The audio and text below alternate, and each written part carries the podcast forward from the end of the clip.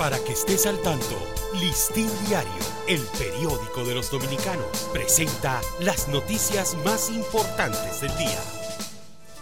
Buen día, hoy es martes 3 de octubre de 2023. El Consejo de Seguridad de las Naciones Unidas aprobó ayer por la tarde una resolución que autoriza el envío de una fuerza multinacional para pacificar a Haití. La aprobación fue posible por la abstención de Rusia y China, dos países que tienen poder de veto en ese organismo.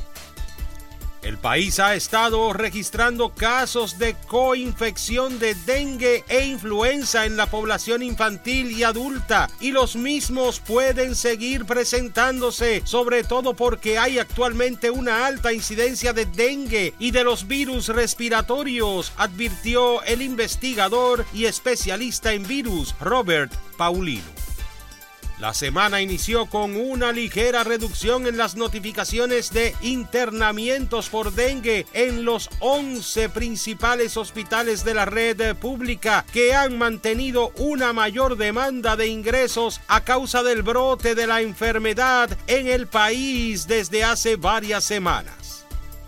Falleció Héctor Eduardo Díaz y Díaz, hijo menor del asesinado luchador antitruquillista Juan Tomás Díaz, uno de los miembros fundadores del Museo Memorial de la Resistencia Dominicana y expresidente de la Fundación Héroes del 30 de Mayo.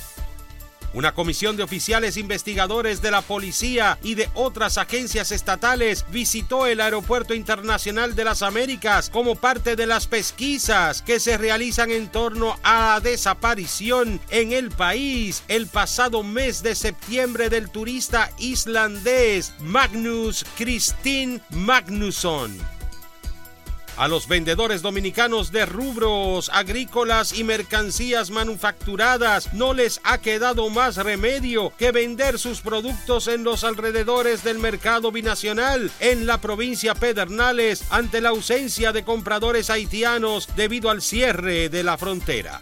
Para ampliar esta y otras noticias, acceda a listindiario.com. Para Listín Diario, soy Dani León. Para que estés al tanto, Listín Diario el periódico de los dominicanos, presentó las noticias más importantes del día.